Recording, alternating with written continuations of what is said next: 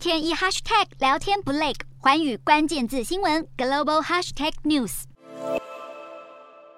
美国海军第七舰队二十八日证实，两艘提康德罗加级飞弹巡洋舰安提坦号和昌塞勒斯维号通过台湾海峡。这是自佩洛西八月访台后，美国军舰首次通过台海。美国白宫国家安全会议发言人科比声明强调，海军这项举动展现美国对自由开放印太地区的承诺，也完全符合一中政策。科比指出，本次美舰通过台海是很久以前就已计划好的例行性任务。第七舰队则强调，会继续在国际法允许的任何区域执行飞行、航行等任务。不过，除了守护国际海域的稳定之外，美国海军势必也是要给企图扩张海权的中国一个警告。根据日本产经新闻报道，中国正在大连造船厂建造五艘新型零五二 D 型驱逐舰。另外，欧洲媒体也指出，上海的江南造船也正在建造至少一艘驱逐舰，并预料在不久后将会有六艘军舰加入中国海军的行列。而其中的几艘零五二 D 型驱逐舰可能用于护卫航空母舰。除此之外，华府智库研究指出，中国海军计划在二零三一年之前拥有五艘航母与六十多艘巡洋舰和驱逐舰，而扩大军力的主要原因就是要加强对台湾的军事压力。